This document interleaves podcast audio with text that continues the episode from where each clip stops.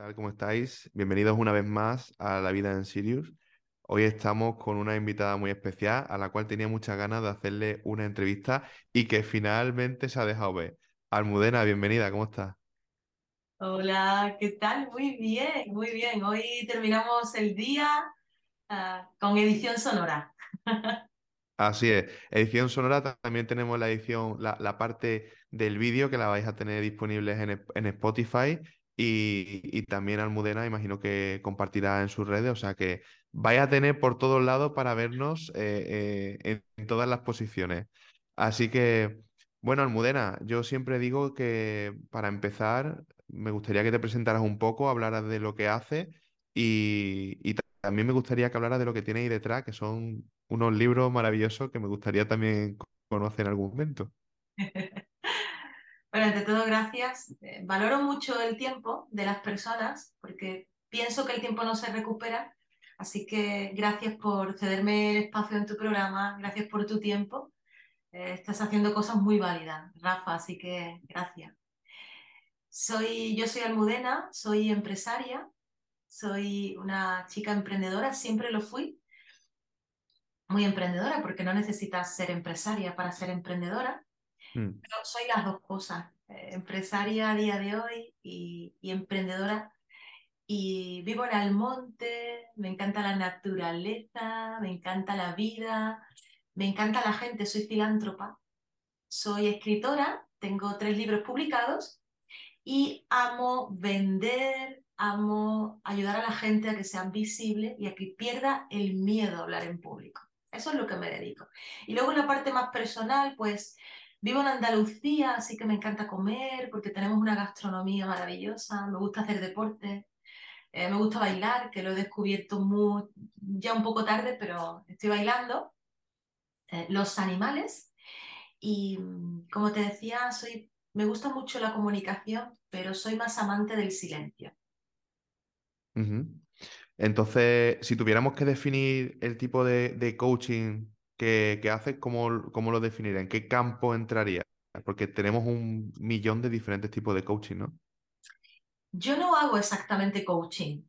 Mm, Yo no hago coaching. Yo doy mentorías, yo hago sesiones de mm, programación neurolingüística y de mentalidad con el dinero. Y luego, primero hago esa parte y luego lo que hago, eh, yo soy mentora de oratoria. Entonces, lo primero que hago es trabajar con las personas la, eh, en PNL, trabajo la, la programación que tenemos con nuestro lenguaje interno y luego lo que hago es enseñar a la gente a eh, posicionarse, a hablar en público, a vender, a que pierdan el miedo. Por ejemplo, ¿no? Un guardia civil o una policía nacional viene y me dice, tengo que pasar la entrevista del psicólogo, pero no sé cómo pasarla. Pues yo le ayudo a pasar esa entrevista. O sea, que todo se enfoca a partir de la PNL es un, un tema que me interesa mucho y que podríamos hacer posiblemente otro podcast porque, porque se trata en, en diferentes ramas. Yo sé que no te consideras coach, pero yo en, en mi caso lo hago a tiempo parcial. Entonces, pues sí que en diferentes ramas de- del coaching que yo conozco sí que se utiliza la PNL y tiene muchas aplicaciones, lo cual me parece muy interesante, ¿no? Sí, el coaching, el coaching lo que hace es una reflexión, o sea, el coaching es una, eh, yo digo que es una relación en la que tú haces pensar a la persona y a través del pensamiento la persona lo que hace es llegar a sus propias conclusiones, pero en el coaching no puedes llegar a más. Entonces, sí, yo soy coach porque lo he sacado para mí, para mi beneficio personal, en mi crecimiento personal hice mucho coaching y me hicieron mucho coaching. Pero mm, yo, por ejemplo, era vaguita por naturaleza a la hora de tomar decisiones, ¿no? Era una persona eh, insegura. Entonces, el, el coaching, eh, te das cuenta de que si solo te trabajas con el coaching, lo que ocurre es que tú te quedas de una forma reflexiva, pensante, tal, pero si luego no tienes un plan de acción, una meta, un reto, algo que te motive lo suficiente o que te duela mucho para cambiar o que te dé mucho placer para cambiar, porque son las dos únicas formas en la que el ser humano actúa, entonces te quedas ahí, en la reflexión inconsciente, en la espiritualidad, ¿sabes? Es como... Por eso yo no trabajo con el coaching, yo lo que trabajo es con la reprogramación. Oye, mira, hemos llegado aquí, pero ahora hay que tomar acción. Ahora, es decir, la vida es maravillosa cuando te atreves, cuando sueltas, cuando llegas al momento en el que te conoces, pero ahora hay que accionar. Es decir, ahora hay mm. que cambiar creencias, hay que cambiar la forma de hablar si te estás haciendo daño, hay que cambiar los hábitos que no te están haciendo tener resultados. Y ahí es donde yo entro con la mentoría. No sé si me he explicado o me he puesto un técnico. Te, has explicado, muy bien y me, y me, gusta cuando te pones así de técnica porque tengo que decir que, que yo te conozco, aunque sea poquito, eh, nunca te he escuchado tan técnica, por eso estoy asintiendo y, y diciendo que sí. O sea, estoy, estoy impresionado y, y lo cual me, me, gusta también conocer otras partes de mis compañeros. Entonces, eh, yo tengo dos preguntas. La primera de ellas sería, bueno, me gustaría que me hablaras un poco de los libros que tienes ahí detrás, porque soy muy curioso y lo llevo viendo de hace un rato. Y, la otra, y ahora luego te la digo. Venga, la primera, eh, tengo tres libros publicados. Eh, para mí una forma de dejar un legado en el mundo es dejando buenas emociones en las personas o escribiendo un libro, ¿verdad? Es que no hay más. Para mí, desde mi punto de vista, es como que da igual los títulos que yo tenga, que por cierto, aquí en esta oficina no los tengo colgados, da igual los títulos que tenga, pero cuando yo me muera, no va a poner en mi lápida, ahí está, licenciada, diplomada, coach, reprogramadora. En mi lápida no va a poner nada de eso. La gente cuando se acerca va a decir, ostras, Almudena, la que trataba bien a la gente, o la saboría esta, o la estúpida, o la tía que hizo. Es decir, que por muchos títulos que tengamos en la vida, eso no nos garantiza que tengamos buenas relaciones. Nos garantiza que nos pueda ir bien en nuestro campo profesional, pero no que podamos dejar una, un, recuerdo ¿no? grato y un recuerdo en la historia. Bueno, pues em, aparte de los títulos y de todo esto, para mí eh, el ser visible implica pues dejar un momentum en la gente. Yo digo que se puede tocar con las palabras. Si yo vengo cabreada y te insulto, te cabreo, o sea, te toco, te, te cabreo, es que te cabreo, o tú a mí. Al igual que si estás mal y te doy eh, un abrazo de palabras o, te, te, digo lo justo, lo que tú necesitas escuchar y en ese momento la reacción de tu cuerpo cambia. Yo digo que mm, que las palabras son, eh, es mucho mejor que la vista, ¿no? ¿Por qué? Porque tú, tú estás, yo estoy ahora en esta habitación y en esta habitación yo no puedo ver lo que hay detrás de la pared, pero yo puedo traspasar la piel de una persona hablándole. Entonces, mm. yo soy maestra de palabras, yo soy mentora de oratoria y de neurocomunicación. Y en ese proceso de yo pensar, ¿cómo quiero estar en este mundo? ¿Cómo, cómo quiero estar? Digo, ostras, pues uno, dedicándome y siendo la mejor en lo mío y haciendo que la gente aprenda a hablar, sienta su propia comunicación, sea visible, pierda, pierda miedos. Y la segunda parte, o sea, cuando yo me muera ya no habrá nadie que dé mentoría, no habrá nadie que grabe Zoom ni haga vídeo en canal de YouTube. Es, todo eso se quedará ahí guardado. Pero hay una forma en la que puedo seguir estando en las casas de las personas con los libros. Así que ahora eh, pronto lanzaré mi cuarto libro, pero ahora tengo tres, tengo tres libros. Es una saga de oratoria y neurocomunicación, donde hablo de tres procesos. El primero, no es lo mismo hablar que comunicar, para nada. Hablar es yo te tiro las palabras, comunicar es te incluyo en el mensaje, veo tus emociones, cuido cómo te estoy hablando, aprendo a escuchar de forma asertiva, sin buscar una respuesta. El segundo libro es un libro para equipos, para personas que, que hablan en público, se llama Lidera Comunicando. Eh, no lo tengo por aquí, lo tengo por allí. Y el tercero habla de venta. Vende lo que se te antoje con tu voz. Y ahí enseño a la relación con el dinero y enseño a la gente a vender de una forma amable, sin entrar en el miedo de no el merecimiento. Es muy interesante porque toca diferentes ámbitos de la vida, ¿no? En libros que además no son excesivamente grandes, porque yo, por ejemplo, una, una cosa que me echa un poco para atrás son los libros enormes, ¿no? Que muchas veces rellenan con palabras vacías. Entonces, yo veo que por el grosor que estoy, que estoy viendo desde aquí, eh, es un libro muy ligerito. Para, quien no le guste leer. Porque Exacto, para mí. ¿Tú te imaginas, Rafa, un libro de oratoria coñazo? Que, ¿en serio? ¿Perdona? O sea, ¿quién se va a comprar un libro de oratoria? Coñazo, nadie. Sí, Entonces, sí. cuando yo, bueno, yo te voy a contar una cosa. Cuando yo publiqué mi, cuando yo escribí mi primer libro, se lo llevé a mi madre y le digo, Pepa, léete el libro, a ver qué tal. Y entonces mi madre eh, cogió el libro, como todas las madres, que tú siempre lo haces todo bien, eh, cogió el libro y me dice, ay, qué bonito, es que ve las cosas que cuenta, tal y cual. Y entonces le dije, vale, Pepa, ¿qué dice mi primer libro? Y mi madre no fue capaz de decirme qué decía el libro. Y entonces ahí me di cuenta que yo había escrito mal el libro.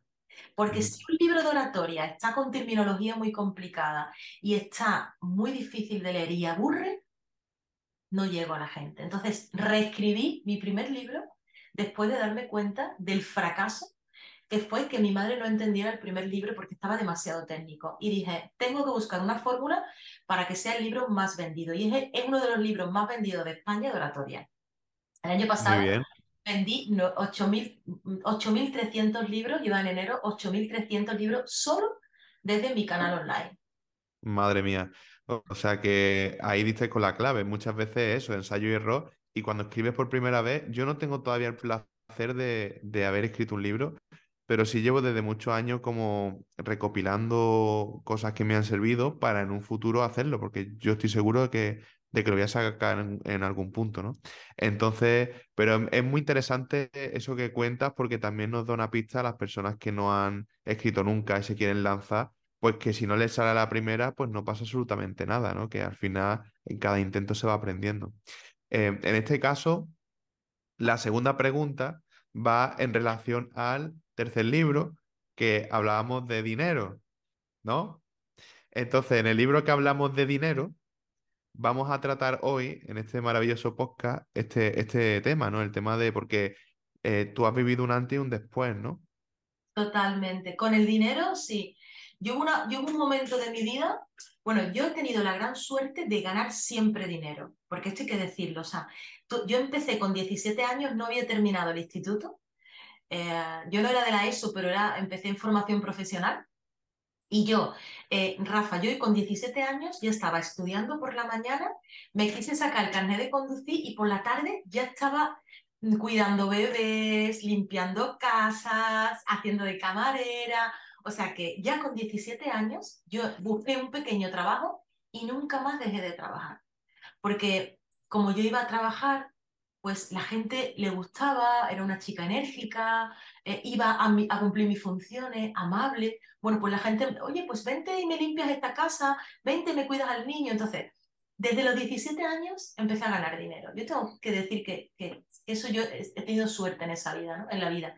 Luego, eh, bueno, pues empiezas en la universidad, empiezas a hacer más cosas y, y sigo, o sea, yo enlazo un trabajo con otro y siempre he estado trabajando. Lo que digo es que siempre he estado ga- ganando dinero, pero yo llego a mis 30 años sin un duro. Es decir, toda la vida ganando Mm. dinero, pero prácticamente cuando llego a los 30 años me arruino. Es decir, puedes estar ganando 1.000, 1.500 euros al mes y no llegar a final de mes. Esa era yo.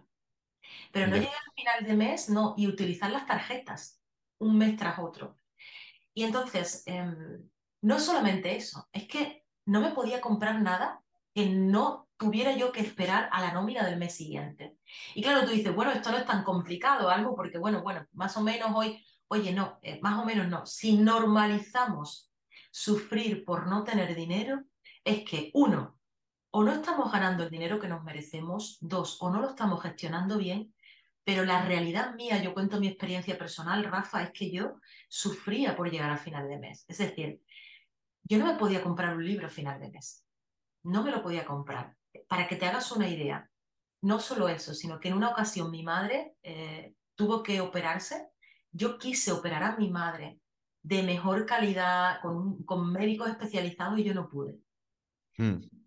Me, yo tuve una relación de la que me separé y me quedé sin nada, absolutamente sin nada. Me, me separo de una relación, y ahí viene mi, mi tocar fondo, me separo de una relación, la persona con la que estaba se va y yo me, me quedo con la deuda de una hipoteca, de un coche, todo yo. Es decir, no solamente, eh, yo estaba ganando dinero, pero, pero me quedo con todo yo, ¿no? Y entonces, ¿qué ocurre? Pues lo que ocurre es que en ese momento me di cuenta que yo trabajaba para pagar. Y dices tú, bueno, el 80%, 90% de la gente está así. ¿En serio nos merecemos vivir aquí los años que tengamos que estar para sufrir y pagar? Yo caí en una crisis existencial brutal porque yo trabajaba un montón, pero todo era pagar, pagar, pagar. Y llega un momento en el que todo ese sufrimiento, porque cuando tú no tienes dinero, la energía de tu cuerpo te baja mucho, porque tu mente no para de trabajar todo el día. ¿Cómo conseguir? ¿Cómo pagar? Es decir, tu mente va por delante. Pues lo que me pasó a mí es que yo llegué a, a de verdad, a caer en una depresión, llegué a caer en un vacío interno del que yo decía, joder, todo me va mal. Claro, ¿qué ocurría? Que al no tener dinero, al estar siempre preocupada o ocupada ganando dinero, no tenía tampoco vida personal. Inclusive yo decía, ostras, y la pareja con la que yo supuestamente estaba muy bien, me iba muy bien, también se volcó. Es decir, hubo un momento de mi vida el que yo bendigo todos los días de mi vida, que fue ese. Yo la llamo la noche oscura del alma. Es decir, el momento en el que tocas tanta mierda en tu vida personal que una de dos, o te vas al otro mundo, que yo pensé en suicidarme, o dices, se acabó esta almudena tiene que morir y esta almudena tiene que tomar responsabilidad. Si algo está pasando en tu vida, tú también tienes que ser responsable de algo. Entonces, con mucha honestidad, tuve una importante conversación conmigo. Fue, ¿qué tengo que hacer para cambiar esto? Me llevé tres días llorando en casa, a moco mm. tendido, con un pijama puesto.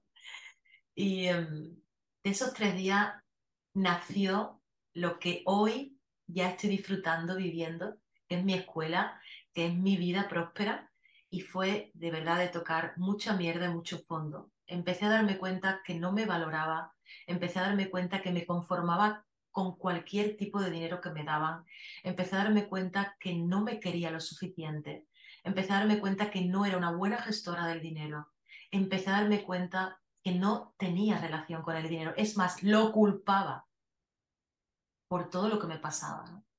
La cuestión es que lo que hace el ser humano que es siempre buscar culpas, pero yo no, yo soy la pobrecita y la víctima. Bueno, pues yo te estoy siendo muy sincera, de verdad, te estoy, me estoy desnudando, ¿no? Aquí. Eh, eh, yo asumí la responsabilidad de que yo tenía una parte de responsabilidad importante en cómo me estaba yendo la vida. Oye, tía, tú estás permitiendo esto, tú estás en esta posición y tú estás en modo pasivo. Aquí hay que cambiar algo. Y a partir de ahí empezó mi autodescubrimiento personal, empezó mi trabajo personal y con todo el trabajo personal interno he creado lo externo. Y, bueno, ese ha sido mi antes. Madre mía, o sea, estamos hablando de, de un pozo muy profundo al que llegaste eh, y que mucha gente en tu situación, como bien dices, habría quitado la vida. O sea, estamos hablando de un tema muy serio. Y yo siempre en este punto me gusta recalcar a la gente que nos escucha que es muy importante el saber, bajo mi punto de vista, abrazar el sufrimiento. Porque lo vemos muchas veces como nuestro enemigo, porque nos la hace pasar, perdón, literalmente putas.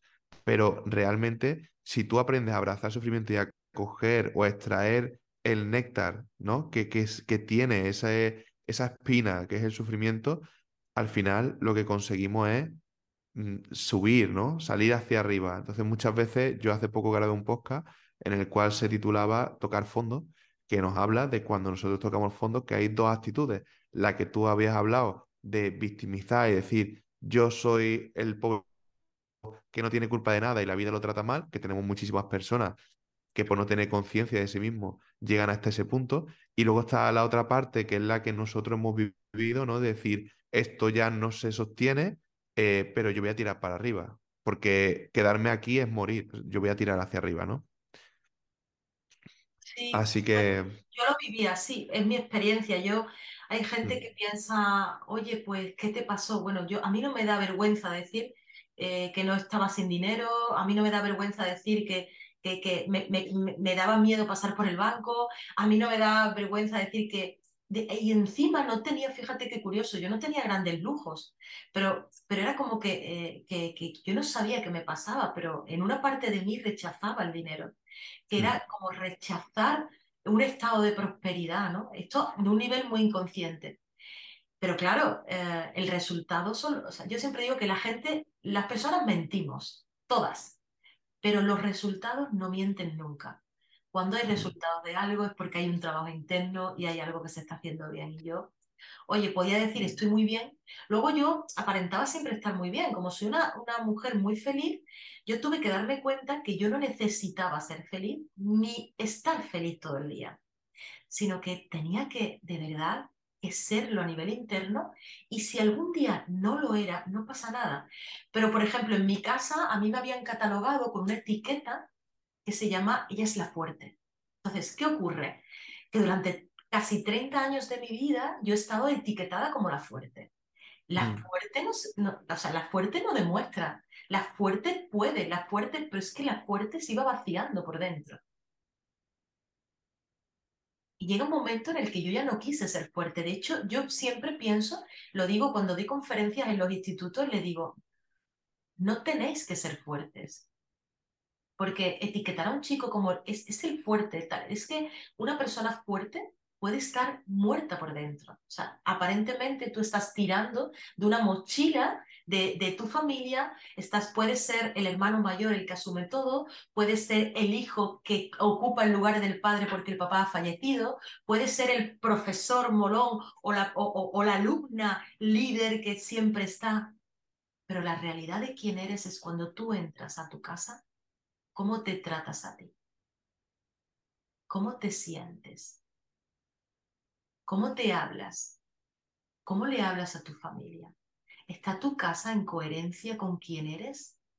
¿Tu casa tiene orden? ¿Tu casa tiene luz? ¿Tu casa es un sitio? ¿Es, un, es una casa o es un hogar? Es decir, en tu interior, ¿quién eres? Mm. Sí, sí, sí. Es importante. Es una cosa que, que la gente no cae, que el hecho de tener las cosas en orden, o sea, lo que nosotros materializamos fuera es lo que tenemos dentro. Entonces, tener un hogar poco cuidado, al final, es síndrome de que tú de- por dentro te estás descuidando, ¿no? Y, y eso, muchas, muchas personas se ponen la excusa de, no, yo es que soy, yo es que soy un poco así eh, desorganizado, ¿no? Y realmente no es desorganización, es, es falta de respeto hacia ti mismo, el, el hecho de no cuidar el entorno donde tú más tiempo pasas y donde tú duermes, que es tu casa. Entonces... Ahí está, ahí está la cuestión. Pero bueno, yo quiero, yo quiero entrar en el tema de hoy porque yo sé que lo vamos a enrollar y vamos a acabar hablando de millones de cosas porque tenemos muchas cosas de las que hablar. Eh, yo quiero saber eh, en qué momento tú te diste cuenta de que con ese cambio que tú habías implementado estaban habiendo resultados. ¿Cuál fue el primer in- indicio que te dijo a ti, esto está funcionando, aunque no fuera muy grande? Pues en el momento en el que yo empecé, por ejemplo, a leer libros sobre el dinero, yo nunca había leído sobre el dinero, me empecé, dando, a, me empecé a dar cuenta que yo eh, odiaba el dinero. Por lo tanto, ¿qué ocurría? Que como eh, esto de odiar el dinero parece muy fuerte, pero a día de hoy yo soy mentora de esto. Te sorprendería, Rafa, saber que más del 90% de la gente odia el dinero. Es Mm, brutal lo que estoy diciendo, pero es que sea así. Entonces, yo me di cuenta de esto, entonces lo primero que empecé a hacer, a cambiar, es dejar de culpar al dinero, ¿no? Eh, de hecho, yo siempre tengo dinero, hoy tengo un billete, por ejemplo, aquí, yo siempre tengo dinero, porque el dinero es una energía, cuanto más hablas de ella, cuanto más la trabajas, ¿no? Pero yo me di cuenta de que, por ejemplo, yo eh, trataba de nunca de llevar dinero o cuando tenía que pagar, siempre pagaba, no me permitía que me regalase, me costaba que me invitase. Fíjate, o sea, es como me costaba recibir, ¿no? Bueno, cuando tú le estás emitiendo esa señal a la vida, la vida te responde con lo que tú emites. Entonces, claro, pues si para mí el dinero era esfuerzo, trabajo y yo no tenía una buena relación con él, pues el dinero tardaba en venir, venía, pero con trabajo.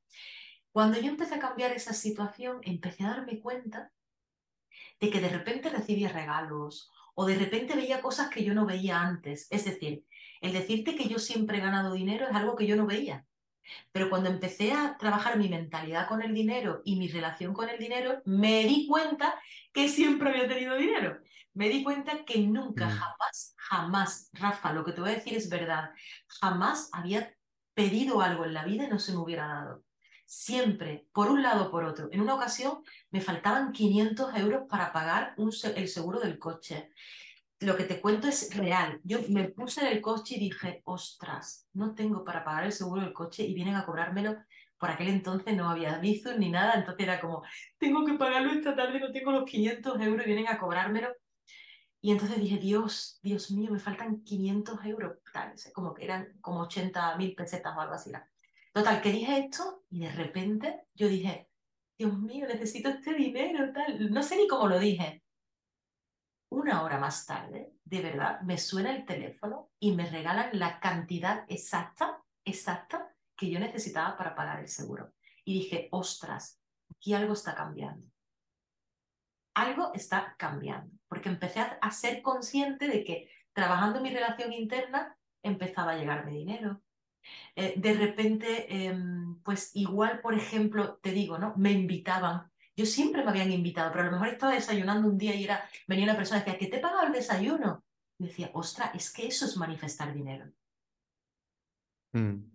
Y yo eso no veía antes. Pequeñas cosas con las que tú empiezas a tomar conciencia.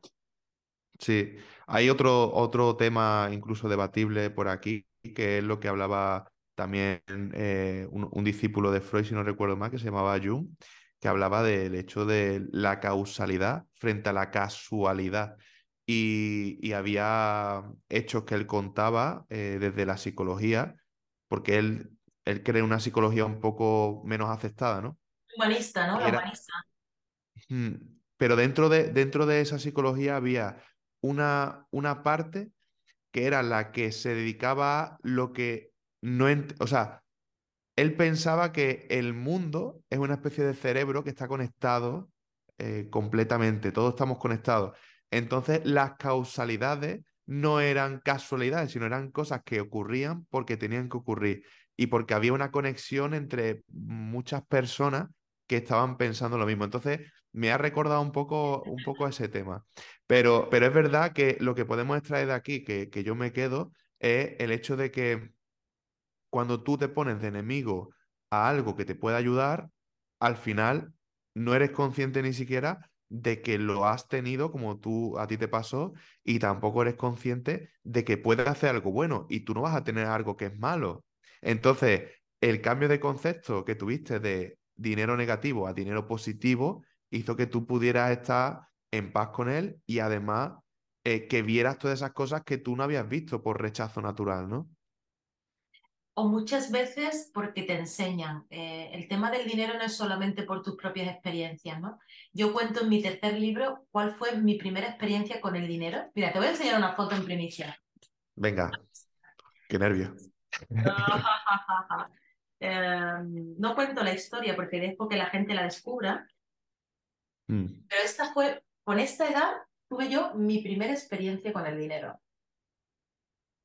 Qué chiquitilla, ¿no? ¿Cuántos tenías, ¿Cuántos tenías ahí? Pues apenas seis años. Madre mía. Con esa edad yo ya me tomé una primera impresión del dinero. Es decir, ¿esto qué quiere decir? Claro que se estudia en psicología. Se quiere, quiere decir que el niño, la niña está, está eh, asumiendo como verdades, pero verdades absolutas todo en sus primeros ocho años de vida. Es decir, que si en tus primeros ocho años de vida en tu casa ha faltado dinero, o en tu casa han dicho, por el dinero esta persona, mira cómo se está portando, o hemos culpado el dinero, porque una persona, yo por ejemplo, en, mi casa y en mi entorno vivía situaciones de este tipo, tipo de, es que fíjate, esta persona que tiene dinero, ¿cómo es? Culpamos al mm. dinero, pero espera, es que el dinero lo único que hace es un altavoz de si eres gilipollas, y perdóname la expresión, te vuelves más gilipollas, pero si eres maravilloso, el dinero te ayuda a ayudar a un montón de gente. Pero claro, lo asociamos al que es mm. gilipollas, se le nota más, porque es verdad, se le nota más, ¿no? Es decir, entonces, para mí tenía una connotación negativa. O, ostras, está, gastando, está ganando mucho dinero y ya ha cambiado. ¿Y qué ocurre? Que los niños tenemos lealtades. Lealtades con nuestra familia. ¿Qué ocurre? Si yo gano mucho dinero, ya voy a dejar de ser buena persona. Porque yo escuché de pequeña que esta persona cambió. Y cambiar para papá y para mamá es malo. Entonces, yo no quiero cambiar. Fíjate a nivel inconsciente todo lo que ocurre en nuestro cerebro y con nuestros hijos. Yo no soy mamá eh, biológica, pero, em, pero soy tita y, y, a lo que voy es, cuidado con cómo gestionamos la mentalidad financiera de nuestros niños. No podemos hacerles culpar a los niños de nuestro fracaso financiero a los niños porque estamos creando niños pobres en potencia. Es decir, tu hijo no tiene por qué verte mal de dinero.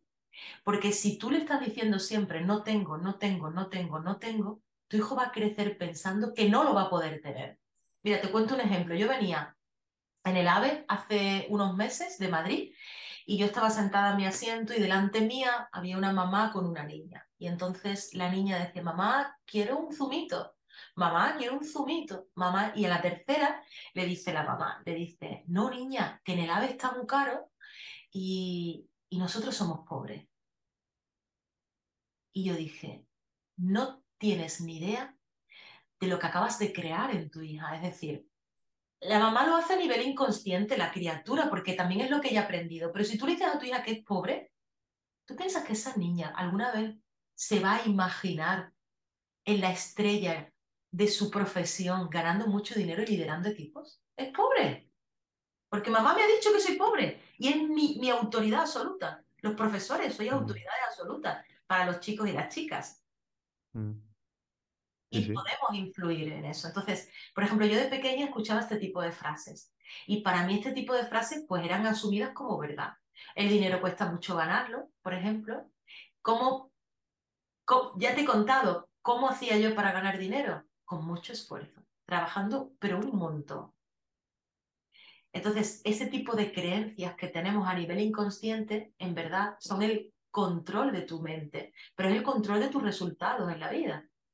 Y claro, esto te puede parecer aburrido, muy bien, pero yo siempre digo una cosa, la gente no quiere hablar de dinero porque le duele. Es más, si te está doliendo este podcast, te tienes que quedar, porque entonces que tienes un problema de dinero. O sea, cuando la gente se va, digo, se va porque tiene un problema de dinero. Se va porque de verdad le está resonando. Aquí es donde te tienes que quedar, porque está ya, ya, o sea, ya está bien. Ya está bien de que vivas en tanta pobreza mental y física, ¿no? Eh, por lo menos yo es lo que pienso. O sea, esta sería una de las claves más importantes, o por decir la clave más importante, que se implementó en tu mente en el momento en el que hiciste el cambio, ¿no? A mí me gustaría que me hablaras de otras claves que te han ayudado y que nos puedan ayudar también a nosotros a entender, pues, eh, esos cambios, ¿no? Y a poder implementarlos nosotros mismos desde ya. Por ejemplo, eh, primero lo que te he comentado en cuanto a la mentalidad es, que esta es tan importante, tan importante, porque por mucho que yo te diga, oye Rafa, eres grandioso en tu trabajo, quiero pagarte más, si tú no te lo crees y tú no lo ves, por mucho que yo quiera, jamás vas a permitir ascender, por ejemplo. Es que no mm. te lo vas a permitir, hasta lo vas a rechazar. Te vas a buscar una enfermedad para que yo no, eh, no llegue a ti con eso. Es decir, el ser humano sabe bien autosabotearse cuando tiene miedo. Sabe muy bien autosabotearse. Esta es una. Otra de las claves para mí importante para empezar a gestionar mi dinero, tener dinero y ser, es, mira, esta quizás es eh, la más importante cuando yo tomé la decisión de cambiar mis resultados en la vida, lo hice por este motivo que te voy a contar. Yo quería tener paz. O sea, para mí la paz es cuando a mí la gente me dice, ¿por qué quieres ganar más dinero? Digo, porque, porque para mí la gente se miente, la gente dice, yo quiero salud, mentira, tú quieres salud, pero tú también quieres tener dinero, porque tener dinero significa, lo que pasa es que algunos lo decimos y otros no, tener dinero significa que no te tienes que preocupar, por ejemplo, por no tener tiempo. Una de las razones por la que yo como mentora he crecido en abundancia y sigo creciendo es que para mí la paz es muy importante. Y para mí la paz significa poder decir cuándo quiero trabajar, poder decir cuándo quiero descansar, poder dormir bien sin pensar que llega final de mes y no tengo para comprar un libro. Ayer me escribía una persona me dice, me encantan tus libros, me escribe un chico por internet, me encantan tus libros, pero es que estamos casi a final de mes, no me lo puedo comprar. Y yo dije, yo era esa. O sea, yo era esa hace mucho tiempo. Entonces, quizás para mí es que las personas busquen un motivo del para qué quieren cambiar su vida. No el por qué. El por qué está claro que todo el mundo quiere vivir mejor, tener más calidad y tener más. Está clarísimo. Pero tú para qué. Entonces, mi para qué era tener paz. Y uno de los motivos que a mí también me da paz es saber que tengo, por ejemplo, para ayudar a mi familia. Primero para ayudarme yo y luego para poder ayudar a mi familia. Entonces, el motivo más fundamental del por qué yo dije hasta aquí era porque yo deseaba tener paz y libertad. Paz y libertad. Para mí son los pilares más importantes de mi vida.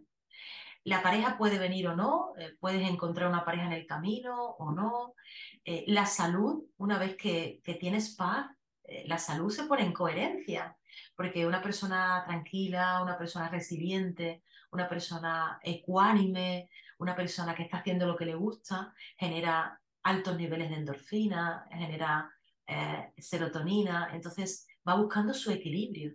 Es decir, yo pienso que las personas tenemos tres áreas maestras, la salud, el dinero y el amor. Y yo siempre le digo a la gente en mi escuela, ¿cómo están tus tres áreas maestras? Y hay gente que me dice, fatal las tres. Ok, pues empieza por la salud, porque si no tienes energía, no puedes ir a por lo demás. Empieza por la salud. La salud es súper importante.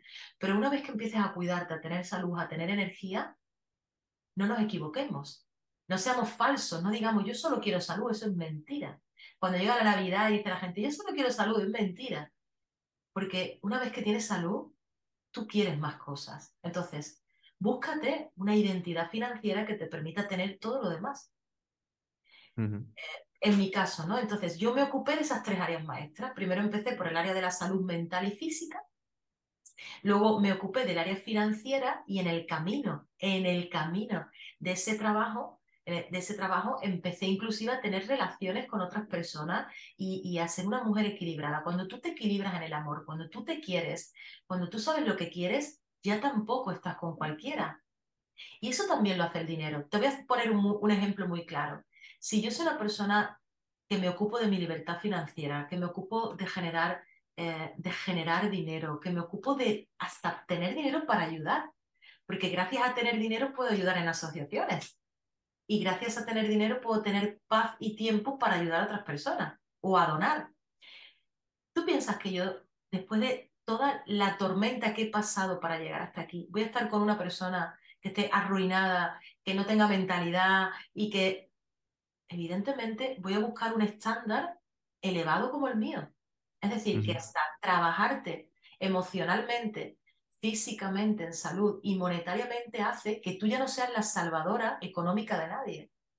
Oye, en serio, me decían, es que búscate un tío con dinero. ¿Qué tío ni tío? La que quiero tener dinero soy yo. ¿Qué me estás contando? No quiero estar con alguien sin dinero. Llámame mm. materialista, llámame lo que quieras, pero es que yo no quiero mantener a nadie, porque no es mi misión de vida. Mi misión de vida es conocerme yo, progresarme yo y en el camino encontrar otra persona que esté haciendo lo mismo y los dos nos juntaremos.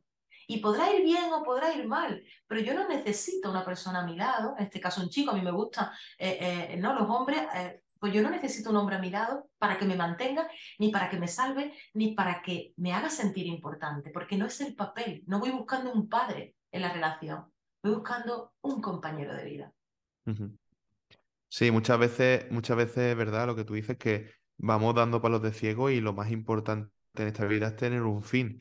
Y tanto en, los negocios como en el amor o como en tu propia vida, tú, necesitas saber cuál es el fin, ¿no? Eh, ¿Qué es lo que quiero yo ser cuando yo tenga cierta edad y qué, qué quiero, ¿no? Y, y, esto la gente no se lo plantea siquiera. Por eso yo pienso que hay tanta en el terreno del amor, que es un terreno que se trata también en el podcast, hay muchísimas personas que están perdidas porque no saben realmente, no han tenido la experiencia suficiente y no saben realmente lo que quieren porque valoran cosas que no son importantes al final. Todos hemos estado ahí, ¿no? Todo el mundo ha besado, como dice el cuento, ¿no? Todo el mundo ha besado rana hasta llegar a... Entonces, pero está bien, son nuestras experiencias de vida porque se nos ha educado en lenguaje, en física, en, en, todo, pero no se nos ha educado, fíjate, no se nos ha educado ni a perder el miedo a hablar en público, no se nos ha educado financieramente, no se nos ha educado emocionalmente, entonces ni siquiera en el amor. tú y yo hemos visto el amor en función a cómo le ha ido a papá y a mamá la relación. Es decir, que si tu papá nunca estaba en casa y tenía que trabajar siempre para ganar dinero, para ti lo normal es ser muy trabajador porque eso es lo normal. O si mamá, por ejemplo, ¿no? Por ejemplo, eh, imagínate, pues era una súper derrochadora, súper derrochadora y se sufría en casa por eso, eso es un indicio muy normal para que tú luego seas una tacaña o una ávara de toda la vida. Es decir, vamos Mm. buscando el equilibrio hasta en el amor en función a cómo hemos conocido el amor de papá y mamá. Por eso yo, hasta cuando me empecé a trabajar antes de ser mentora, ¿no? Eh, primero he pasado mi experiencia personal, me di cuenta que en la pareja, en la pareja también tenemos un espejo de trabajo. Cuando tú tienes una pareja, tú te miras a ti en la otra persona. Es como, eh, oye, me estás ayudando a verme también, ¿no? Sí, tienes cualidades, o sea, tú eliges personas con las mismas características o parecidas a lo que tú eh, has vivido y a lo que tú eres, al fin y al cabo. Por eso esa, esa- esa metáfora de que la persona que tenemos delante es un espejo, también ocurre con las amistades. Las amistades que elegimos, ¿no? Yo soy muy defensor de, por ejemplo, esto da también para otro podcast, los niveles de conciencia. Es decir, cuando tú te elevas y tú llegas a otro nivel, eh, naturalmente atraes a unas personas y rechazas a otras sin tú ser consciente. Por eso los amigos de toda la vida con los que tú lo único que hacías era fumar porro e irte a beber cerveza, pues a- a- vale, cuando, cuando tú creces, pues no se te vale. quedan cortos. Y, y no sabes por qué, pero dices, es que ya no me siento a gusto, ¿no? Es como que tú has, has seguido evolucionando y ellos se han quedado estancados. se, se hace la magia, ¿no? Porque pues se van ellos, por energía se van ellos, o tú de pronto te vas. Es, que la vida Mm, también te quita a la gente. ¿eh? Cuando tú ya no vibras, la vida también te la recoloca, ¿no? No es, no vamos echando por ahí, sino que la vida te va recolocando, ¿no? A, a la gente. Y es que es así. Esto es como el que es un deportista de élite. Pues el que es un deportista de élite no se va a juntar todas las tardes con los tres vagos de su barrio porque ahí no vibra nada. Porque para llegar a ser un deportista de élite, todo el mundo sabemos que se entrena 15 horas diarias. Entonces, su círculo de amigos estará en donde él entrena y en la gente que se alimenta sano. Yo siempre digo, voy a decir una brutalidad, pero es, es que de verdad, es que la gente necesita escuchar esto. Yo soy de las mm, que hablo clarito, pero porque para mí hablarme claro me ha salvado la vida. A ver, la gente que tiene una enfermedad, ¿qué hace buscando una asociación de gente que tiene la misma enfermedad? Que no, que si tú tienes una enfermedad, te tienes que ir y buscar el club o la asociación de la gente sana, porque si no te estás etiquetando. Esto es como cuando alguien dice "Es que yo tengo síndrome de la... y te vas a la, asoci- a la asociación de tu pueblo que tiene lo mismo para que todos en plan víctimas, que yo, a, ti te duele, a mí me duele más. Uy, cómo lo he pasado. ¿Cómo vas a crecer ahí? ¿Pero qué me estás contando? No significa que se te vaya a ir, pero si tú te juntas con gente que se está quejando igual que tú, tu energía va a ser esa y tú te vas a sentir identificado y vas a hablar de eso. Pero si dejas de estar ahí y te vas con la gente súper saludable, con gente que piensa en positivo, con gente que... Un club de salud. Oye, pues me voy a- al club de la gente que hace deporte. A lo mejor no lo puedo hacer, pero ya nada más de ir me motivo a andar. O ya nada más de ir me siento mejor. O yo nada, cambio mi forma de ver. Es decir, júntate si estás mal con gente que esté siempre mejor que tú, porque es la gente que te va a motivar.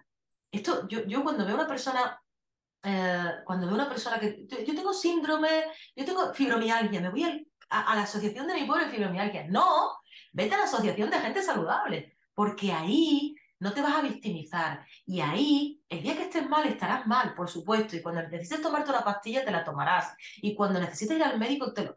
Pero vete con gente que te motive, que te, que te, que, que te dé amor a, mirarte mejor, que te cree algún tipo de curiosidad o hábito de cuidar tu salud. No. No en un foco de gente donde también se están quejando. Y esto es una realidad. El ser humano vamos buscando como victimizarnos por todo. ¿eh? Yo, Ah, y yo afinidades, mm, afinidades con, con la gente también. Yo entiendo que en, en el ejemplo que pone eh, el tema de una asociación sí que puede ayudar en algunos casos a nivel político a recoger firmas para que eh, se genere un tipo de medicamento, se investigue X o Y, pero es verdad que cuando tú te juntas, sacándolo un poco de ejemplo, con personas que tienen una mentalidad parecida, parecida de escasez tuya, o sea, tu misma mentalidad de escasez, al final no te van a propulsar. Entonces es mejor siempre juntarse con personas que te ayuden a, a tú superar eso que tú mismo no puedes superar con gente de la misma mentalidad. Eso es un poco, es un poco la, la Con el mismo entorno ni te lo vas a plantear, es que ni te lo vas a plantear. Claro, Todo exacto. a lo mismo. A no ser que estés en una asociación donde, oye, sí, te ayuden tal y cual, pero tú vayas progresando, porque hay gente que yo las veo en las Claro. asociaciones y están toda la vida en la misma asociación. Pero toda Mm, la vida, o sea, esto es como la gente que va al psicólogo y dice, yo llevo 20 años yendo al psicólogo, digo, oye, mm, déjalo, porque si tú llevas 20 años yendo al psicólogo y estás mal, aquí hay un problema. Es decir, mm. eh, genial ir a un psicólogo, está genial ir a un psiquiatra cuando lo necesita, pero se supone que vamos al médico cuando ya no somos capaces de entender nuestros estados emocionales ni de trabajarlos. Pero si yo me llevo 20 años yendo a un psicólogo, oye, el problema, el problema no está resuelto, está la tirita, pero hay un mm. problema interno que no se está tratando, evidentemente, ¿no? Sí, sí, totalmente. O sea, esto es como, como la típica persona que vive siempre estancado y no quiere mejorar porque está más a gusto viviendo estancado. Es decir, no toma conciencia y no acepta el sufrimiento y no, y no se trabaja. Que también hay muchísimas personas que viven en una, eh, en lo que tú dices, ¿no? En el victimismo de decir, no, yo es que la gente me trata mal, pero luego es una persona mm, eh, la- lamentable ella misma. Entonces ella no cambia, pero le echa la culpa a los demás porque se portan mal con ella. Es decir, que, que eso sí que es verdad que lo tenemos que, lo tenemos que, que limitar.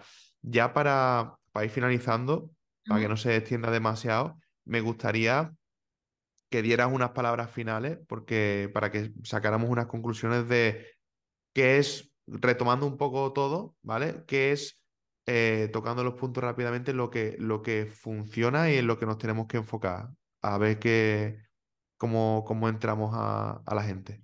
A nivel financiero, por ejemplo, Sí, Vale, a nivel financiero, lo primero, eh, no ignores tu estado actual, es decir, mira tus cuentas. No, mira, además, no lo ignores y, y- y perdónate.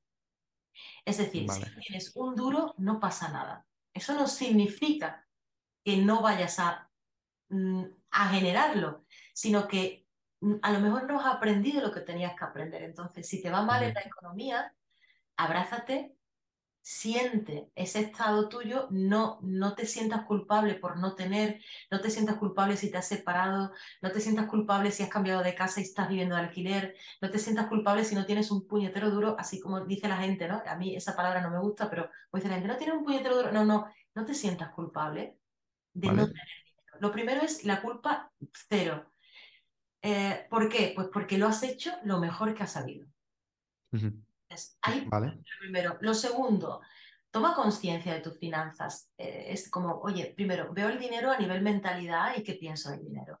¿Por qué me estoy enemistada? ¿Por qué me cuesta ganarlo? O si no me cuesta ganarlo y se me va muy pronto, ¿por qué me cuesta retener el dinero? O simplemente, de verdad, de verdad, yo, yo, yo quiero tener más libertad o para mí esto es un problema. Hay gente que tener dinero en la cartera le pesa. Es como, no, no es que yo no quiero, pero pregúntate por qué. ¿Por qué tienes ese conflicto con el dinero? La siguiente pregunta sería, ¿el conflicto es tuyo o es heredado de papá y de mamá? ¿Estoy repitiendo el mismo patrón? Una vez que analizamos esto, que ya es un analizamiento profundo, yo lo hago en mentoría, después de eso lo que hago es miro mi estado y mi cuenta está bien. Oye, mira, hay gente que a lo mejor no necesita esto, lo que necesita es una revisión financiera. Es como, oye, em, tengo más gastos que ingresos. Porque si es así, oye, pues o, gano más dinero o reduzco. ¿no? Y, y esto es interesante. Lo cuarto, lee libros, júntate con personas, ve vídeos de personas que tengan libertad financiera, de personas que, que disfruten del dinero, porque te van a motivar a ti también a tener más. El para qué tú lo quieras es muy lícito. Es decir, hay gente que lo quiere tener para tener un Porsche, pues está bien. Hay gente que lo quiere tener para tener una super casa en la playa, está bien. Y hay gente que lo quiere tener para montar un, colegio en África. Pues también está bien. Es decir, nadie es malo. Busca tu para qué quieres tener dinero, porque eso te va a impulsar y ayudar a, a tener una economía más saneada. Lo cuarto, eh, y esto a mí me encanta, no rechaces ¿no? los canales de los que vienen y aprende a diferenciar que el dinero no solo se manifiesta por una nómina. Hay gente que tiene, mm, hay gente que busca la seguridad y hay otra gente que busca la libertad. Entonces, cuando tú estás en un trabajo de funcionario o de funcionaria, tú estás primando tu seguridad financiera, ¿vale? Está bien, perfecto, pero no te limites a que o no pienses que solo el dinero te puede llegar por ahí. No tiene por qué. Como bien te decía, hay gente que dice, no, a mí no, yo, yo no tengo suerte en la vida, yo a mí no me regalan nada. Y es mentira. Ábrete a canales de abundancia, ábrete a observar.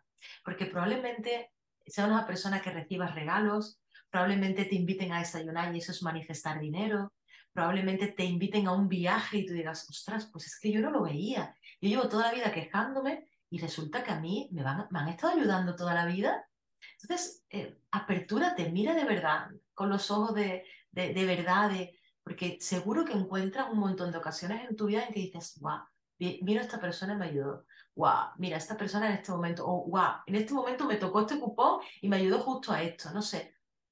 Es decir, ábrete a mirar de verdad.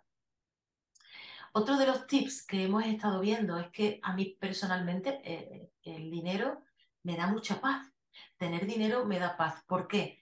Pues porque me permite, por ejemplo, generar en mi vida mi propio control real. Es decir, yo tengo una agenda y, yo puedo decidir. A mí me, produce mucha tristeza cuando la gente solo trabaja por dinero. Es decir, eh, trabajar solo por dinero, sin un para qué en la vida, es muy triste. Eso te lleva a solo generar dinero, pero de, desde la escasez. Entonces, busca tu para qué y además de eso, mira, porque el dinero te tiene que dar también una sensación de, bienestar. No podemos estar diciendo, gano para pagar. Oye, de verdad es que eso ya, eso duele. Tenemos que despertar ahí. Si ganamos para pagar, algo no está funcionando. Y, bueno, no pasa nada que, que, eso sea ahora, pero proponte que de aquí a dos años eso cambie. Dos años. Fíjate que ni siquiera tiene que ser inmediato, porque no, no tenemos que culparnos, pero de aquí a dos años. Oye, ¿cómo quiero que cambie mi vida? Hay gente que me dice, Almu, yo no sé encontrar el propósito de vida. Y yo le digo, no tienes que saber tu propósito de vida ya. Al menos ten claridad con qué propósito quieres tener de vida este año. Es decir, con que por lo pronto sepas qué quieres conseguir en tu vida este año, ya tienes un motivo para sonreír, ya tienes un motivo para y fuerza y energía para tomar acción, para tener un plan, un reto en tu vida. Ponte este año. Ya veremos lo que pasa dentro de cinco, porque la vida te puede cambiar. Yo hoy soy mentora, pero yo no sé si dentro de diez años voy a estar en otro lugar viviendo, o es que no lo sé dónde me va a llevar la vida. Yo, yo sé exactamente lo que quiero y me voy a dedicar a hacer lo que quiero estoy pagando el precio, yo he pagado el precio de estar aquí, formarme, eh, tener mentores, ir a eventos, leer mucho. Cuando muchas de mis amigas estaban de botellón los fines de semana, yo estaba en eventos los fines de semana. Yo he pagado este precio también. No, no, o sea, que esto no te viene así como de arte de magia. Hay una frase que yo digo mucho en mi escuela que es, el éxito se trabaja y el éxito no se, eh, al éxito no llegamos eh, mintiéndonos ni saltándonos escalones. No, no, no, no. Esto, esto es, pagamos un precio en la vida también, ¿no? Entonces, bueno, pues hablarnos un poquito con honestidad. Mira, yo en este momento estoy aquí, pero yo quiero, yo quiero tener una mejor resultados de vida, tener más paz, libertad financiera. Bueno, pues ¿qué tengo que hacer de aquí a dos años? Y para terminar y el último, busca personas que lo hayan conseguido. Ojo, personas con resultados. Porque gente que se pone en internet a hacer vídeos hay muchas, pero gente que tú luego la veas y, viva en coherencia, que viva en coherencia. Eso es muy importante. Bueno, pues la verdad es que nos ha quedado muchísimo más claro. La gente tiene la versión extendida de todas las explicaciones que hemos dado delante y de después. Y luego para el final, para recapitular, pues viene muy bien también que ellos lo vean de esa forma para que puedan lo más rápidamente posible ponerse a actuar. Eh, ¿Dónde te podemos encontrar en, en, la red? Pues canal de YouTube, Instagram, Facebook, eh, AP Comunica. Ese es el nombre de mi escuela, que bueno, es la primera escuela de oratoria y neurocomunicación que se creó en Andalucía. Uh -huh. Mira qué bien, o sea, ya somos, eh, estamos siendo los primeros en varias cosas ya, ¿eh? en oratoria, en libro, ahora en, en la escuela. Eh, perfecto, bueno, pues, pues AP Comunica, eh, nos lo anotamos. Y, y, nada, te quería agradecer, Almudena, también muchas gracias por tu tiempo, porque sé que el tiempo es valioso y, y invertirlo en, en, una causa como esta, pues, pues te honra mucho. Así que muchísimas gracias. gracias a ti, porque de verdad, de utilizar tu tiempo para ponerle palabras a emociones, vidas y, y estar aquí. Eh, tú aprendes, eh, y tú vienes a hacer un bien y también te lo haces a ti, pero indudablemente dices, oye, mira, yo quiero aportar más conciencia al mundo, entonces voy a utilizar las redes sociales y le voy a dar un buen uso. Oye, pues estás haciendo una importante labor, sé que vas a tener mucho éxito. Bueno, el, éxito eh, ya lo he tenido. Yo, cuan- yo siempre digo que cuando ya llego a alguien, ya estoy teniendo éxito porque mi propósito en la vida lo tengo claro y mi, propósito mi propósito en la vida es ayudar a través de mi profesión, pero también a través de, de mi hobby y, y ya lo estoy consiguiendo. O sea que en sí ya he tenido y estoy teniendo el éxito que, que esperaba bueno. y, y- eso, es- eso es lo importante. Muchas veces eh, nos fijamos la meta en el final pero realmente lo bonito es el proceso, porque mientras esté ayudando, yo siempre decía, si una persona ve, una persona solo ve mi podcast, ya es suficiente porque estoy ayudando a una persona, ¿no? Entonces, eh, es mejor que ayudar a cero personas. Así que muchas gracias de todas formas por tu, por tus deseos. Y, y nada, para los que no me conozcan en este caso, que vayan a tus redes sociales.